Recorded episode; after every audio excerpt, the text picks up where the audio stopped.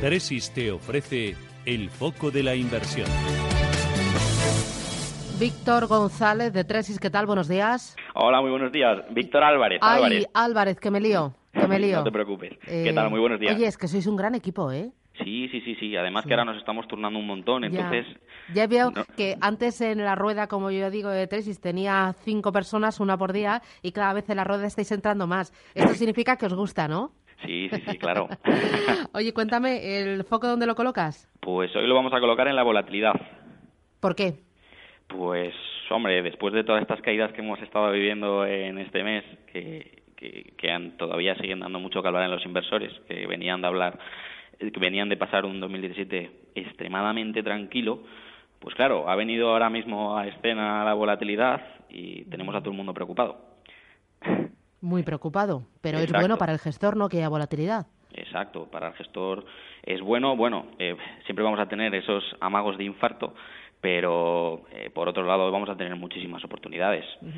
Eh, tras un año en el que los inversores pues, habían pasado de una volatilidad pues tan sumamente baja que había, había estado cotizando continuamente por debajo de 11, pues hemos vivido ahora un movimiento muy explosivo que ha llegado incluso a superar los niveles de 50, niveles que conviene recordar que no se alcanzaban desde la crisis china con la devaluación del yuan o si nos remontamos un poco más atrás a la crisis financiera de 2008, situaciones que conviene recalcar que, que- que cuyo parecido al actual eh, es una mera coincidencia.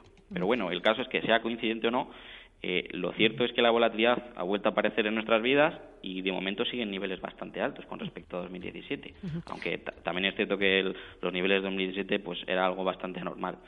El caso es que el VIX, eh, que es pues el, el- el índice que, que se usa a través del, de- del SP500, que, que, que se hace con la volatilidad implícita de las opciones, mal llamado volatilidad, pues el- se ha ido moviendo en ciclos de varios años, ya sea con un se- sesgo más bajista y luego se ha ido moviendo en ciclos con una mayor amplitud de los movimientos.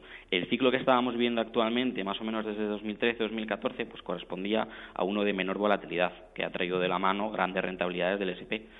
Los aumentos tan significativos que hemos vivido este mes, pues a lo mejor nos pueden estar indicando que estamos ante un cambio de ciclo en la, en la volatilidad. Oye, pero es un aumento de la volatilidad sano, controlado, apoyado en buenos fundamentos macro. Tampoco se ha disparado a lo bestia. Exacto. Bueno, se disparó a lo bestia aquel día que pasó a superar 50, que todo el mundo se puso súper nervioso, pero conviene recalcar que los buenos, que muy, muy buenos fundamentos, que, los resultados están siendo buenísimos y que, bueno, al final esto no, no deja de ser otra variable más que aparece en la escena y que, y, que nos va a obligar a ser muchísimo más cautos y muchísimo mejores en la selección de valores. Em, ¿La volatilidad también ha llegado a la pata de renta fija o solo en renta variable? Bueno, al final estamos viviendo volatilidad, pues yo creo que prácticamente en todo. ¿Y eh, esa volatilidad es mayor en el mercado americano que en el mercado europeo o es igual? Eh, Yo creo que es, es bastante parecida. Muchas veces nos fijamos muchísimo más en el, en el VIX, pues porque es un índice pues que, que- que miran todos los gestores, pero si atendemos a la volatilidad, por ejemplo, del DAX o la volatilidad del Eurostox, o recientemente han creado un índice con la volatilidad del IBEX, pues vemos que se comporta muy, muy, muy, muy parecido. Ujú.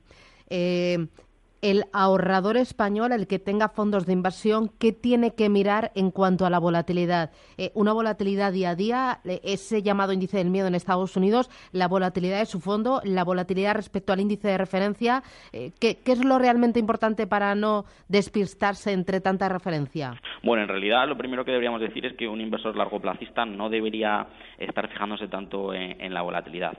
Sí que es cierto que si atendemos a periodos más cortos, pues sí que debemos atender un poco más a la, a la volatilidad. Pero fijarse en uno o en otro en especial, mm, pues no sé.